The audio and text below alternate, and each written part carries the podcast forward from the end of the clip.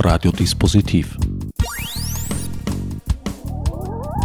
Die Sendung im Programmfenster. Willkommen bei Radiodispositiv. Am Mikrofon begrüßt euch Herbert Gnauer. Die heutige Folge ist abermals eine Art von Nachgespräch zu einem Interview, das ich auf der Leipziger Buchmesse 2014 für Literadio geführt habe. Mir gegenüber hat Sama Mani Platz genommen. Hallo.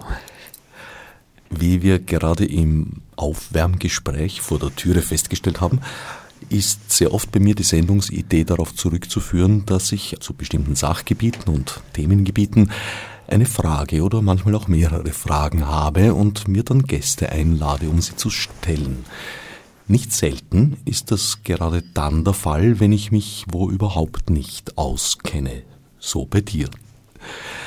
Bei einem Autor, der nicht nur Autor, sondern auch Psychiater ist, ist das gewissermaßen, würde ich sagen, naturgegeben. Im Mittelpunkt deines aktuellen Buches, Ungläubig, erschienen im Trava Verlag, steht das Leben zwischen zwei Kulturen. In diesem besonderen Fall geht es um Mitteleuropa, genauer gesagt Graz, und den Iran, genauer gesagt Teheran. Ja, also mit dem Begriff Kultur habe ich so meine Probleme. Wir, also wenn ich wir sage, dann ist es ähm, ein Verein, den ich zusammen mit anderen gegründet habe. Äh, Literatur und Theorie nennt sich der Verein. Äh, wir haben ich, das ist glaube ich ein, zwei Jahre her, eine Veranstaltung gemacht in der Hauptbücherei unter dem Titel Warum wir fremde Kulturen nicht respektieren sollten, Querstrich, und die eigene auch nicht. Und ähm, da ging es eben um diese sehr fundamentale Kritik am Begriff der Kultur, vor allem auch, wie, äh, wie dieser Begriff heute in der öffentlichen und politischen Debatte verwendet wird. Um ein ähm, Beispiel zu sagen, der Begriff Migrationshintergrund, den gab es ja früher nicht. Ähm, früher, so ist mein Eindruck, war es so, dass weltoffene Menschen, progressive Menschen einem Fremden das Gefühl gegeben haben, wir akzeptieren dich ungeachtet deines Hintergrunds, deines nationalen, religiösen, kulturellen Hintergrunds und sozusagen die, die, die, die fremden, feindlichen äh, Strömungen und Menschen, die etwas gegen Fremde hatten, die haben gerade das betont, dass jemand eben aus einer anderen, aus einer fremden Kultur kommt.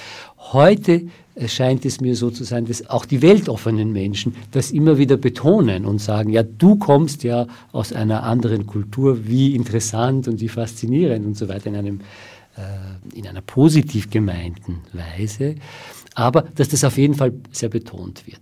Also dass dieses ungeachtet, dieses, dieser Aspekt der Universalität zusehends und zunehmend verloren geht. Das ist so die eine Kritik an dem Kulturbegriff. Es gibt noch anderes dazu zu sagen, aber vielleicht später. Du meinst also, dass Unterschiede zwischen Kulturen heute wichtiger genommen werden, stärker thematisiert werden als früher? Ich würde mal sagen, dass der Begriff der Kultur, ähm, wenn man es jetzt etwas pointiert formuliert, äh, vielleicht den Stellenwert hat, heute, den früher möglicherweise der Begriff der Klasse hatte. Ja? Also das äh, soziale Unterschiede, reale Unterschiede zwischen Menschengruppen äh, nicht mehr so im Vordergrund stehen und dass äh, dafür dieser Begriff der Kultur allgegenwärtig ist. Um zu illustrieren, was ich meine, ein, ein Beispiel. Ähm, in Österreich gibt es Türken, in Amerika gibt es auch Türken. Wenn wir in Österreich über Türken reden, kommt schnell einmal der Begriff Kultur ins Spiel, weil das sei eben eine sehr äh, verschiedene Kultur. Ähm, so, so fassen wir das auf, so empfinden wir das. In Amerika, wenn, wenn dort von Türken gesprochen wird, geht es überhaupt nicht um diese kulturelle Differenz. Warum? Weil die Türken in Amerika Rechtsanwälte sind, Mediziner sind, Architekten sind, Professoren sind und so weiter. Das sind sie zum Teil bei uns ja inzwischen glücklicherweise auch ja. geworden. Allerdings ist natürlich in Amerika die Situation, dass die Ureinwohnerschaft mhm. Tragischerweise äh, in diesem ganzen Spiel am wenigsten vorkommt. Und dass vielleicht die Unterschiede zwischen anderen Nationalitäten, weil darauf läuft es ja im Endeffekt meistens hinaus, in einem anderen Kontext stehen als bei uns. Ich musste insofern widersprechen, als gerade vor 100 Jahren, also 1914, ich in der Literatur der damaligen Zeit den Nationalitätsbegriff auf einem Höhepunkt sehe. Also da war sehr stark von den Franzosen, den Engländern, den Russen und daran wurden auch sehr stark ganz konkrete Charaktermerkmale festgemacht, die diesen Nationen zugeordnet waren. Klar, gebe ich dir ganz recht, aber die Vergangenheit, an die ich denke, ist, ist jetzt nicht 1914, sondern zum Beispiel die 70er Jahre. Ja.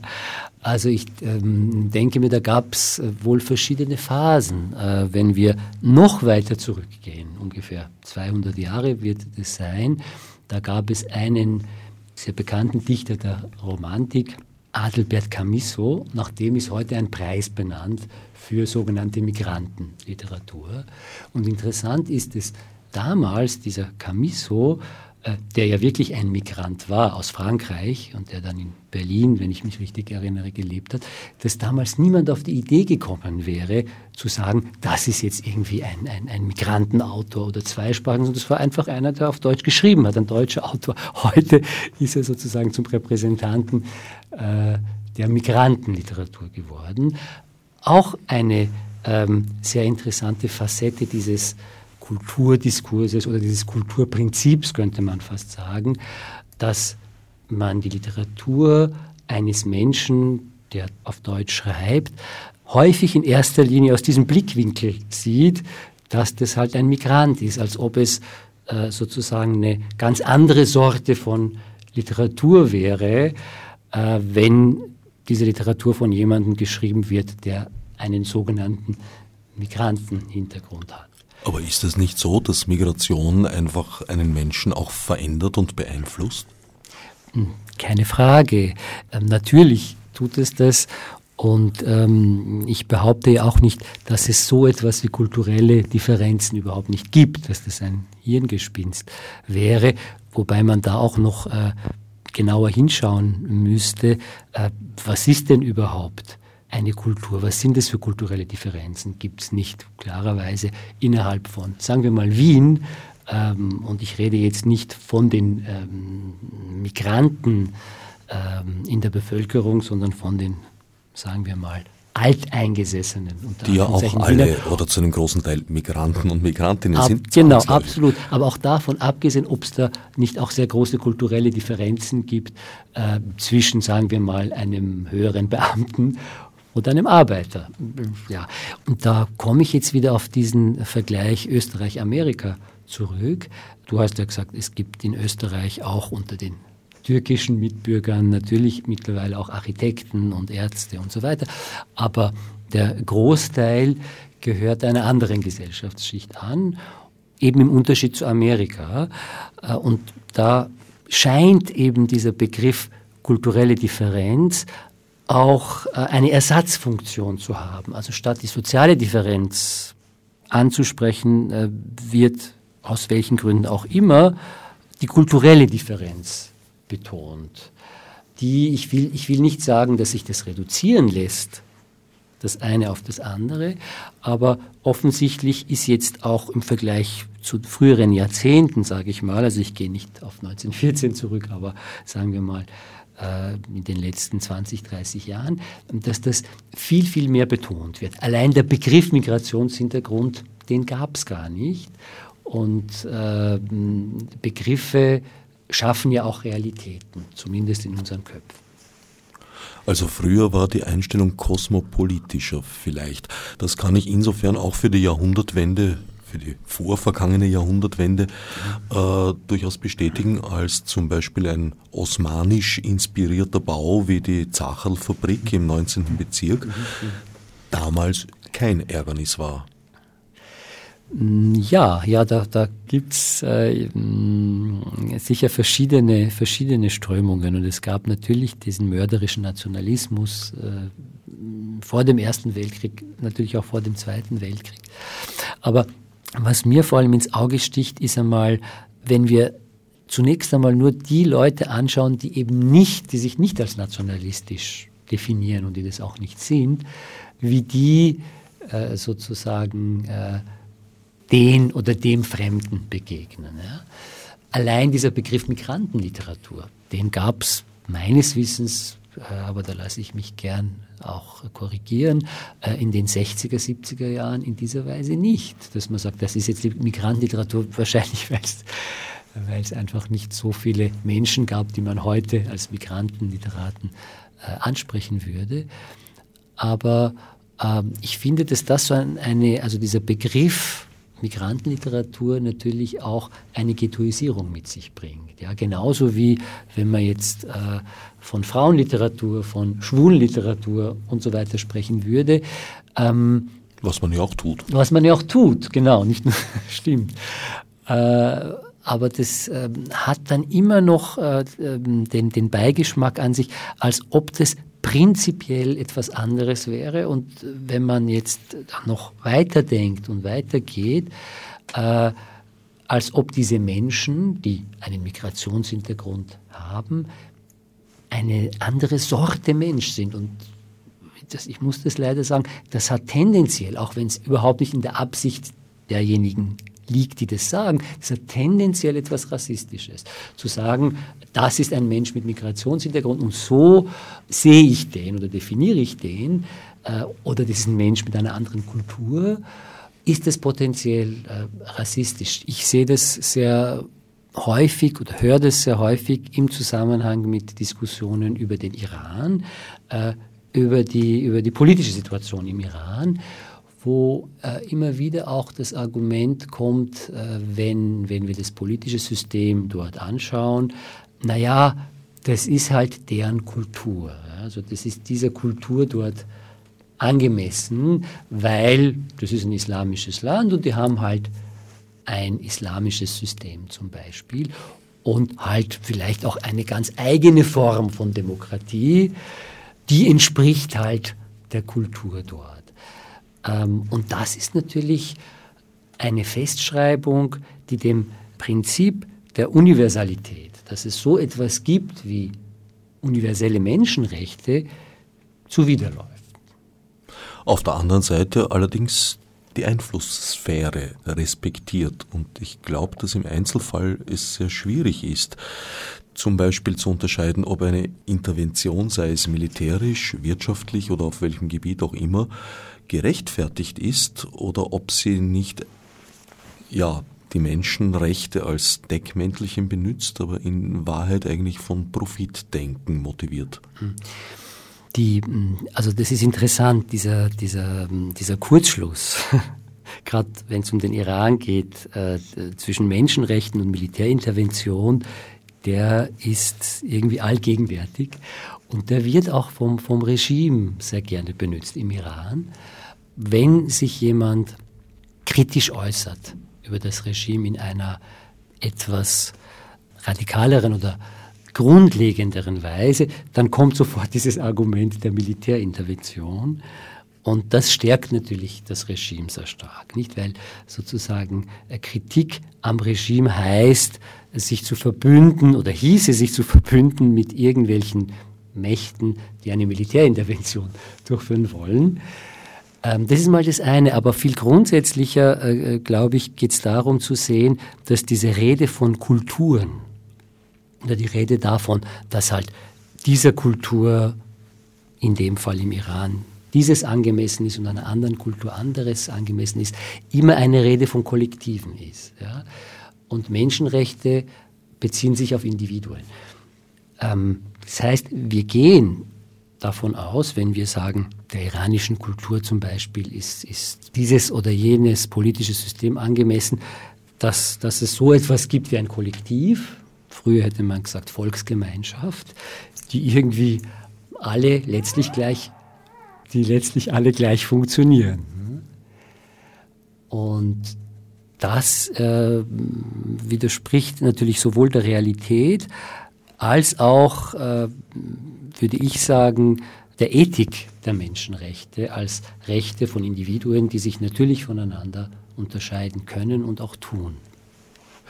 Du möchtest einerseits also den Begriff der Kultur aus dem Diskurs herausnehmen, auf der anderen Seite thematisierst du ihn natürlich auch, wenn du deine zwei Ich-Erzähler genau in diesem Spannungsfeld verortest und zum Beispiel durchaus auch äh, brisante Themenfelder wie Religiosität ihren Niederschlag finden.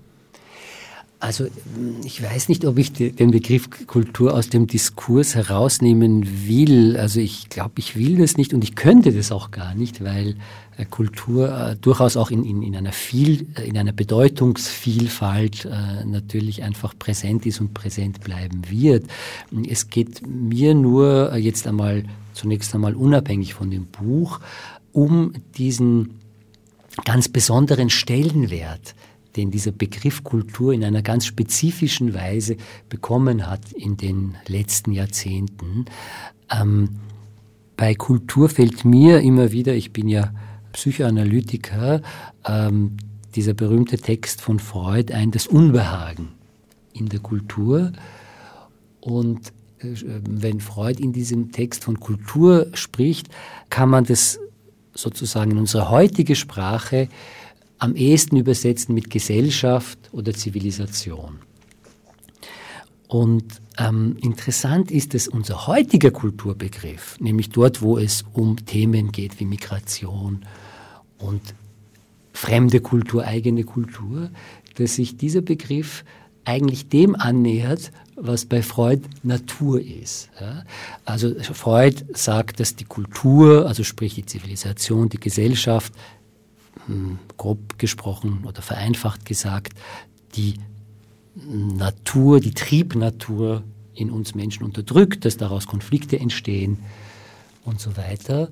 Ähm, und er verwendet eben diesen Begriff Kultur als Gegenbegriff zur Natur.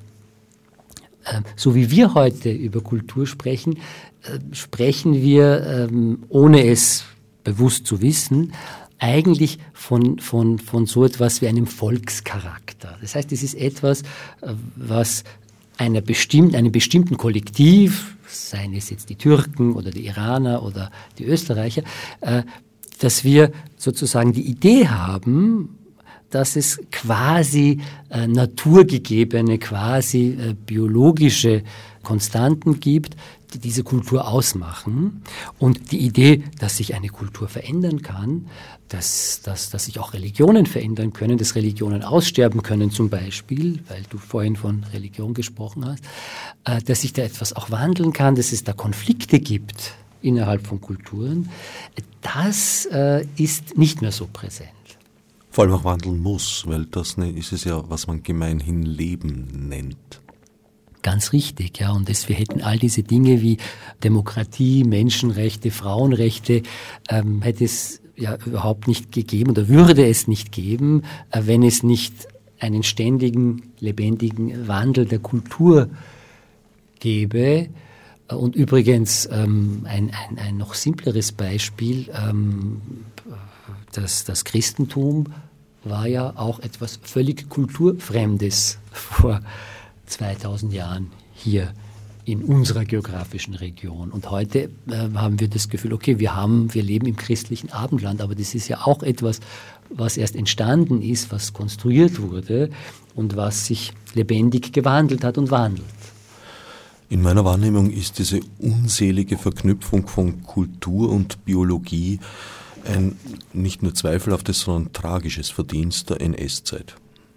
Ja, wobei es da, äh, wenn wir von Kultur und Biologie äh, sprechen, äh, einen interessanten Punkt gibt, dass wir, wenn wir sagen, aha, das sind quasi biologische Begriffe, denken wir ja immer noch, das ist was Unveränderliches. Also wenn wir sagen, wir schreiben einer Kultur bestimmte Eigenschaften zu und das ist quasi biologisch, heißt es, das kann sich nicht ändern. Dabei ist ja gerade die Biologie heute der Bereich, wo sich radikal äh, bis äh, in unsere Gene hinein, äh, also die Gentechnologie, dass sich hier radikal sehr viel ändert, dass sich sozusagen die Grundlagen unserer ganzen Existenz hier in Frage gestellt sind im Bereich der Biologie, der Biotechnologie. Und äh, spannenderweise äh, haben wir aber diese Vorstellung, dass eine, eine quasi biologische Zuschreibung, wenn von Kultur die Rede ist, für das absolut Feststehende steht. Das nur nebenbei bemerkt. Gemeinhin kannst du deiner vorhandenen Biologie auch nicht entfliehen. Und das war genau diese fatale Qualitätsveränderung, die der Antisemitismus im Dritten Reich äh, erlebt hat. Vorher war er ein kulturell definierter, das heißt zum Beispiel durch Taufe überwindbar, während der biologisch definierte Rassismus ist unentrinnbar. Das stimmt, ja. Ich bin ja auch, äh, du, du hast ja, äh, wir sind ein bisschen weggekommen, du hast ja das Buch angesprochen und, und bin da vom Hundertsten ins Tausendste gekommen. Ähm, ich versuche jetzt wieder deine Frage zu, zu rekapitulieren. Du, du hast ja gemeint, ich würde, also ich würde selber, im Buch ging es ja auch um Kultur und um Religion, so in etwa. Ne? Also so, wenn ich das richtig sage. Und obwohl ich ja diesen Kulturdiskurs kritisiere, würde ich ja selber selber sozusagen auf dieser Klaviatur spielen. Und es stimmt natürlich auch. Äh, ich bin ja sozusagen ähm, auch in meiner Selbstwahrnehmung äh, sehr stark geprägt von, von diesem Diskurs. Also ich denke mir, wenn ich mich hinsetze und schreibe, dann äh, ist dieses schreibende Ich ja auch äh, auch schon sehr stark davon bestimmt, dass ich mich, aber auch, äh, dass die Gesellschaft mich als Iraner sieht. Ein, ein bestimmter, wenn auch äh, zunächst unbewusster Widerstand gegen dieses Iraner, äh, also ich bin Iraner und ich bin jetzt in Österreich, äh, drückt sich wohl darin aus, dass äh, in, in diesem Roman vom Iran überhaupt nicht die Rede ist sondern von Teheran. Das äh, fällt oft gar nicht auf, weil das vielleicht als Zufall angesehen wird, das halt, ja, der kommt halt aus Teheran. Und es ist auch von Österreich nicht die Rede, sondern von Graz. Also das ähm, geht dann äh, im Falle des Irans so weit, dass äh, zum Beispiel von der Republik Teheran die Rede ist oder von einem äh, sozusagen archaischen Teheran, das vor Tausenden von Jahren äh, bestanden hat und dass es da auch äh, teheranische Mythen gäbe, was nicht real ist, was rein fiktiv ist. In dem bereits mehrmals erwähnten Gespräch auf der Leipziger Buchmesse auf der Bühne von Literadio, das übrigens natürlich auf dem Server von Literadio unter literadio.org nachzuhören ist, hast du gemeint, das sei auch kein reales Teheran, sondern teils zumindest ein fiktives Teheran. Teheran kann ich nicht beurteilen, mangels Kenntnissen. Was Graz betrifft, den anderen Schauplatz, kann ich schon ein wenig beurteilen. Das ist ein durchaus reales Bild, das du da zeichnest. Das stimmt. Es gibt eine, eine kleine Unregelmäßigkeit, die ich selber vergessen hatte. Und äh, ich habe in Graz jetzt eine Aufführung unseres sogenannten Lesekinos gehabt, wo wir ähm, mit zwei Filmemachern versucht haben, irgendwie eine Lesung zu verbinden mit, mit filmischen und theatralischen Elementen. Und da gibt es eine Passage, wo, wo von der Peinlichgasse ähm, die Rede ist, die irgendwie die Brockmanngasse kreuzen würde. Und das ist nicht real. Ich weiß nicht, wie ich in diesem Moment, wo ich das geschrieben habe, darauf gekommen bin. Aber im, im Wesentlichen hast du völlig recht. Also das äh, Graz ist tatsächlich äh, ein, ein relativ realistisches oder zumindest äh, nicht ähm, absichtlicherweise sehr verfremdetes. Es gibt einige Übertreibungen natürlich, aber es Wie? ist im Großen Vor allem was die politische Situation genau, betrifft. Absolut. Ähm, was Teheran betrifft, äh, ist Teheran äh, zum Teil auch realistisch, aber zum Teil wirklich sehr ich würde fast sagen, Science-Fiction-artig teilweise verfremdet. Und ähm, womit das jetzt zusammenhängt, darüber könnten wir auch nachdenken und reden.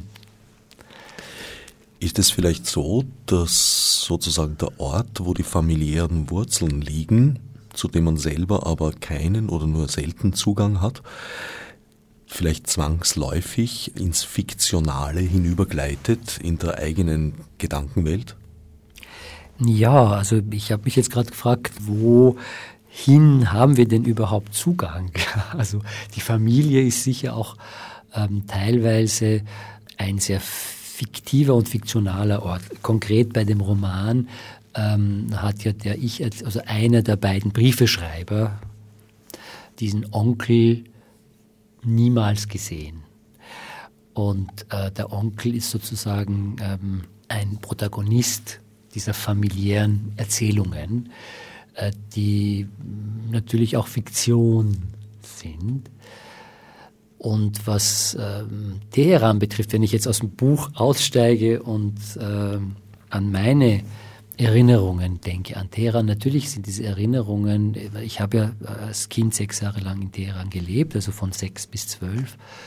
Äh, natürlich sind die auch äh, überlagert und werden auch im Sinne des lebendigen Prozesses, von dem vorhin die Rede war, immer mehr und in, in einer ähm, sich wandelnden Weise von Fiktionen überlagert.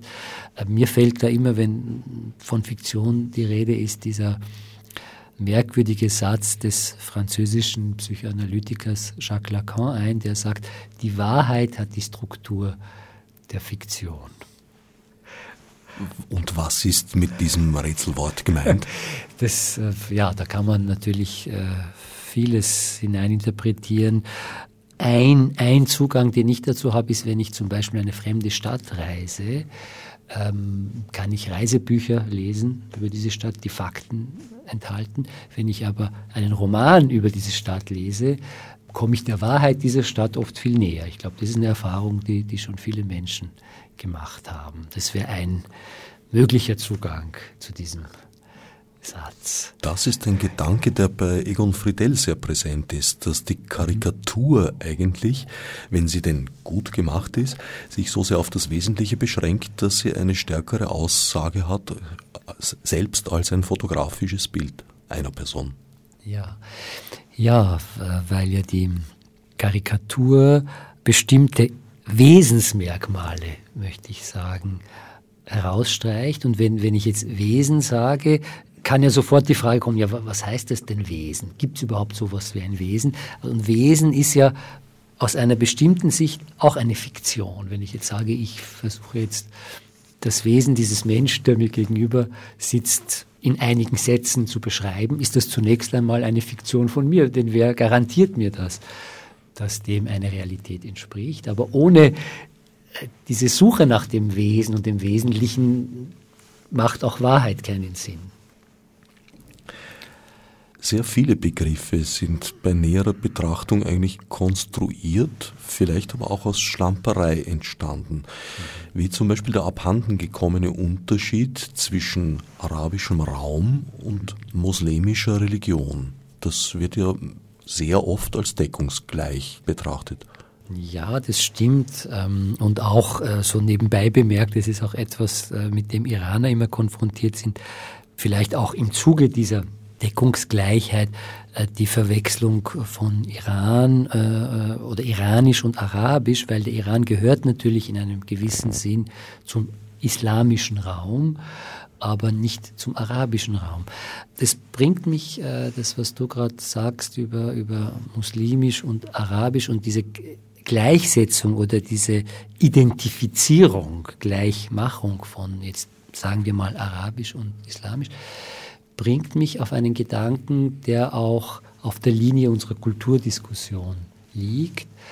Sehr oft, wenn wir von diesen Gesellschaften reden, die, ich würde mal sagen, islamisch geprägt sind, kommt es zu diesem Kurzschluss, dass wir äh, dann sagen, okay, das ist zum Beispiel Ägypten, ist ein islamisches Land.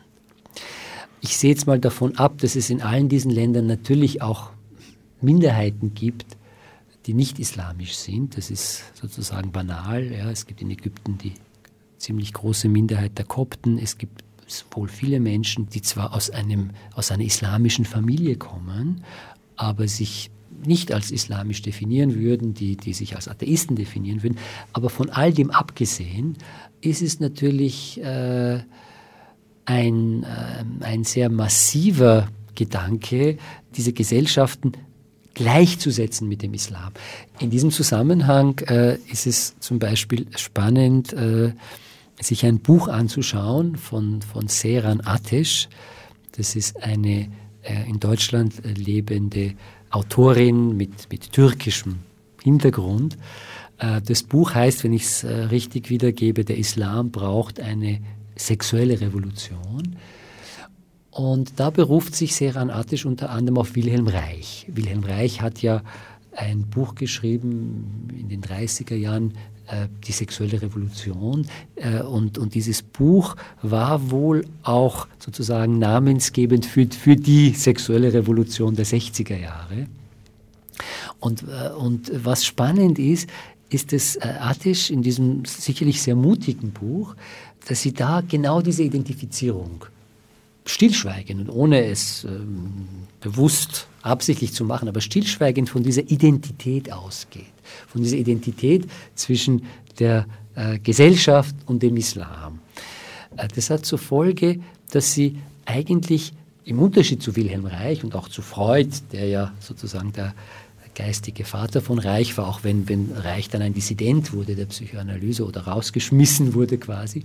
Aber dass, dass Seran Attisch hier quasi sich als Religionsreformerin mehr oder weniger unfreiwillig betätigt. Und in ihrem ganzen Buch geht es, soweit ich es verstanden habe, darum, äh, sozusagen, der Islam müsste sich jetzt ändern, damit sich diese Gesellschaften ändern, wohingegen bei Wilhelm Reich oder auch bei Freud in keiner Weise die Rede davon ist, dass, dass sie innerhalb des Christentums irgendeine Revolution machen wollen oder dass sie etwas verändern wollen am Christentum, äh, sondern da ging es um die Veränderung der Gesellschaft. Ja, also diese Identifizierung findet dort bei Reich und Freud nicht statt, bei Attisch aber schon, weil, ich sage mal fast für uns alle, diese Identität einfach stillschweigend gegeben ist, dass diese Gesellschaften mit dem Islam identisch sind und dass eine Änderung, sei es jetzt eine Demokratisierung oder eine sexuelle Revolution, nur funktionieren kann, wenn sich der, diese Religion, wenn sich der Islam ändert. Ja? Und äh, nicht, dass sozusagen eine Änderung auch von der Gesellschaft kommen kann ja, und beispielsweise den Islam, und das ist eine Diskussion, die im Iran äh, sehr, sehr heftig geführt wird, den Islam auch einen Platz zuweist, von außen hin, dass man zum Beispiel sagt, okay, das ist die Sphäre des Staates, der Gesellschaft und das ist die, die Sphäre der Religion, also diese Trennung von, von Religion und Gesellschaft da wird immer wieder äh, sozusagen äh, meiner Meinung nach der Denkfehler begangen, dass man dann immer versucht, okay, der Islam müsste sich demokratisieren oder der Islam müsste was auch immer für Dinge vollbringen, die er vielleicht gar nicht vollbringen kann oder, oder halt nicht so schnell oder so, damit die Gesellschaft sich ändert. Und das ist, glaube ich, ein, ein schwerwiegender Kurzschluss. Auf der anderen Seite sind natürlich Religionen sehr stark, haben Religionen natürlich einen sehr starken prägenden Einfluss. Also im Christentum sehe ich zum Beispiel tatsächlich einen großen Unterschied in, in der Einstellung, im Zugang zum Begriff der Gesellschaft zwischen katholisch geprägten und äh, evangelisch geprägten Räumen, weil meistens ist das äh, durchaus geografisch zu verorten. Absolut, ja. Ja, und das äh, gebe ich dir ganz recht. Und das ist, äh, zeigt sich ja nicht nur an, an dem äh, Unterschied zwischen Lakritze und Weißwurst, also das im, im norddeutschen Raum äh, die Lakritze beliebt ist und, und im Süden oder in Teilen des Südens die Weißwurst, sondern äh, zum Beispiel daran, dass der Faschismus, das ist sehr spannend, ähm, fast nur, also von Deutschland jetzt mal abgesehen, aber fast nur im katholischen, im katholischen Bereich äh, stark werden konnte. Also Ungarn, Spanien, Österreich, Italien, hm, im Unterschied zu Skandinavien, England und so weiter. Äh, also da gibt's äh, sehr gute Argumente dafür und das macht die Diskussion äh, jetzt komplizierter, nämlich die Diskussion äh, über den Islam und die Gesellschaft. Wobei ich da vorsichtig wäre. Also ich weiß, dass in der schwedischen Gesellschaft, weil du gerade den nordischen Raum ansprichst, es, es, es, es gab eine äh, skandinavische Legion innerhalb der Wehrmacht. Die gab es überall. Also es gab auch in England und gibt es überall noch Faschisten. Das heißt, das ist auch sehr zu relativieren, was ich gesagt habe und das ist jetzt nur ein sehr grobes Raster. Aber ich wollte dir nur recht geben, dass natürlich die Reformation eine äh, sehr wesentliche Rolle gespielt hat in diesem Prozess im weitesten Sinn der Moderne, Reformation und Aufklärung. Aber es gab eben auch die Aufklärung. Das heißt, aus der Reformation allein wäre sozusagen nicht die, die moderne Rechtssta Rechtsstaatlichkeit äh, und die Demokratie entstanden, behaupte ich jetzt mal. Ja.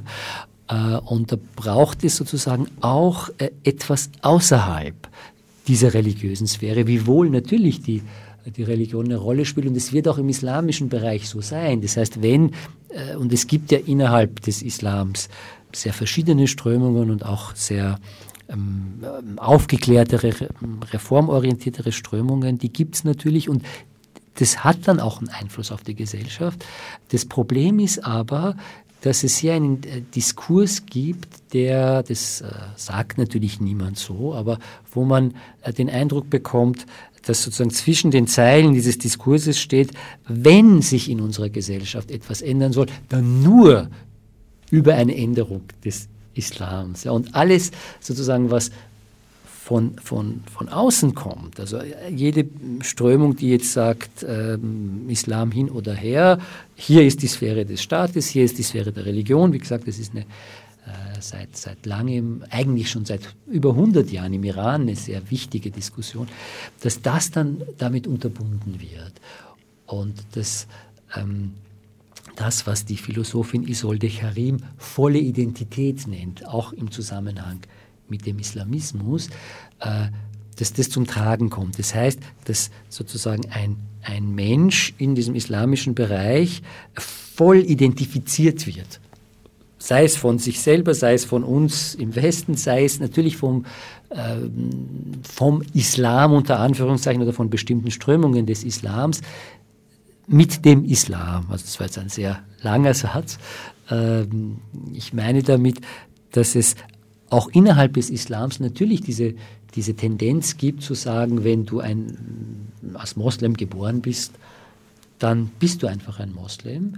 Und, und dann ist das sozusagen deine volle Identität. Und wenn du deine Religion ändern willst, beispielsweise zum Christentum konvertierst, dann steht darauf theoretisch und manchmal leider auch praktisch die Todesstrafe. Also man kann sozusagen aus dem Islam äh, nicht aussteigen. Also das hat dann wiederum was quasi biologisches und vererbtes dann von der, vom Anspruch her natürlich nicht real, weil natürlich kann ein Mensch in seinen Überzeugungen sich ändern, klarerweise. Dieser Anspruch, der von außen an den Islam gestellt wird, sich zu ändern, manifestiert sich sehr stark in der oft gehörten äh, Meinung, dass der Islam eben seine Aufklärung noch nicht erlebt hätte und es Not täte, eine mhm. solche zu erleben. Genau. Das ist auch übrigens nicht nur das, ähm, von außen gestellt, sondern vielmehr auch von innen gestellt. Also es gab und gibt also sehr, sehr viele Strömungen schon seit, seit langem, schon seit dem 19. Jahrhundert mindestens, äh, im Islam. Und zwar geht es da immer um diese Frage, warum haben die in Europa Dinge erreicht und letztlich auch, und jetzt kommen wir zu dieser Militärintervention, warum sind sie militärisch stärker? Das, das, das war sozusagen die allererste Frage, die sich im Iran zum Beispiel schon in der ersten Hälfte des 19. Jahrhunderts stellte, bei sehr vielen ähm, teilweise äh, Staatsmännern oder auch eben bei religiösen Denkern. Warum sind die so stark? Bringen wir es einmal auf, auf diesen Punkt. Äh, was haben die, was wir nicht haben? Und, und da begann eben dieser Prozess, wo äh, sich dann auch viele Menschen sich angeschaut haben, was in Europa passiert ist. Zunächst einmal natürlich im Bereich des Militärs, der Naturwissenschaften, aber äh, mit der Zeit ähm, hat man auch begriffen, dass es mit dem Bereich des Denkens und de, des Bewusstseins ähm, zu tun hat, dass da in Europa etwas passiert ist, das es vorher noch nie gegeben hat. Ja. Und ähm, wie gesagt, diese, diese, diese Strömung, den Islam zu reformieren, ich weiß nicht, ob man da von Aufklärung, äh, also ob, ob da an Aufklärung gedacht wird. Eher wird äh, das Wort Reformation immer wieder in den Mund genommen. Es gibt auch einen, einen ähm, Vertreter dieser Reformbewegung im Iran, der Herr Soroush nennt er sich, den viele als den islamischen Luther bezeichnen, eben weil er ähm, diese Reform ähm, des Islams im Sinn hat. Die Frage ist nur, wie weit das wirklich vergleichbar ist oder wie weit das sozusagen übertragbar ist. Das ist natürlich eine, eine sehr komplizierte und große Frage. Das Bild des einheitlichen Islams ist, glaube ich, mittlerweile ein wenig im Verschwinden begriffen. Es gibt, glaube ich, nur noch wenige Menschen, die sich Al-Qaida als eine weltumfassende, einheitlich strukturierte Organisation denken. Du hast vorher gemeint, sehr stark sind die verschiedenen philosophischen Ausrichtungen innerhalb des Islams, also Schiitentum zum Beispiel. Doron Rabinovici hat ein Buch geschrieben, das sich mit dem Begriff andernorts befasst okay. und thematisiert, dass sehr oft derselbe Gedanke, sogar derselbe Satz an einer anderen Stelle, an einem anderen Ort ausgesprochen, eine gänzlich andere Bedeutung erlangt. Ist das ein Effekt, der hier auch zum Tragen kommt? Das heißt, wird unter Schiitentum zum Beispiel eben im Iran etwas völlig anderes verstanden als beispielsweise in Ägypten? Anderen, also äh, was du jetzt über Doron Rabinovic gesagt hast, äh, macht bei mir eine oder, oder, oder löst bei mir eine andere Assoziation aus, die vielleicht äh, von diesem Begriff andernorts ausgeht oder von dem, wie du begonnen hast, das zu beschreiben, aber doch in eine äh, ganz andere Richtung geht. Und da muss ich wieder an den Roman denken. Äh, da gibt es einen Satz, äh, äh, Graz ist wie Teheran nur kleiner der natürlich so wörtlich genommen völlig absurd ist, weil Graz, ähm, wenn man mich jetzt realistisch fragen würde, in, in der realen Welt ähm, wohl sehr, sehr wenig mit Teheran zu tun hat. Ich würde fast sagen, gut für Graz. ähm, und das ist nicht nur wegen der Größe. Aber es gibt tatsächlich auch, ähm, und da bin ich jetzt noch beim, bei diesem, beim Roman, und auch bei meiner realen Erfahrung, äh, wenn ich jetzt an Teheran, Graz, Wien auch denke, es gibt auch sehr viel, äh, ähm, sehr viele Dinge, die andernorts aber gleich sind. Also das war meine Assoziation ja mit andernorts, dass äh, Dinge, die äh, gar nicht so verschieden sind. Und, und da, und ich denke mal, dass da natürlich auch die soziale Schicht eine Rolle spielt. Nicht aus welcher sozialen Schicht du bist, in Teheran oder in Graz oder in Wien, wird natürlich eine größere Rolle spielen in dem, was du erfährst und erlebst, als die Frage, ob du eben an dem Ort Teheran oder Graz oder Wien bist. Ja. Äh, daher auch meine Skepsis bezüglich dieses Kulturbegriffs, weil äh, eben Dinge wie Bildung, wie früher hätte man gesagt Klassenzugehörigkeit oder Schichtzugehörigkeit, äh, oft eine viel größere Rolle spielen in dem, was an dem einen oder anderen Ort sich abspielt.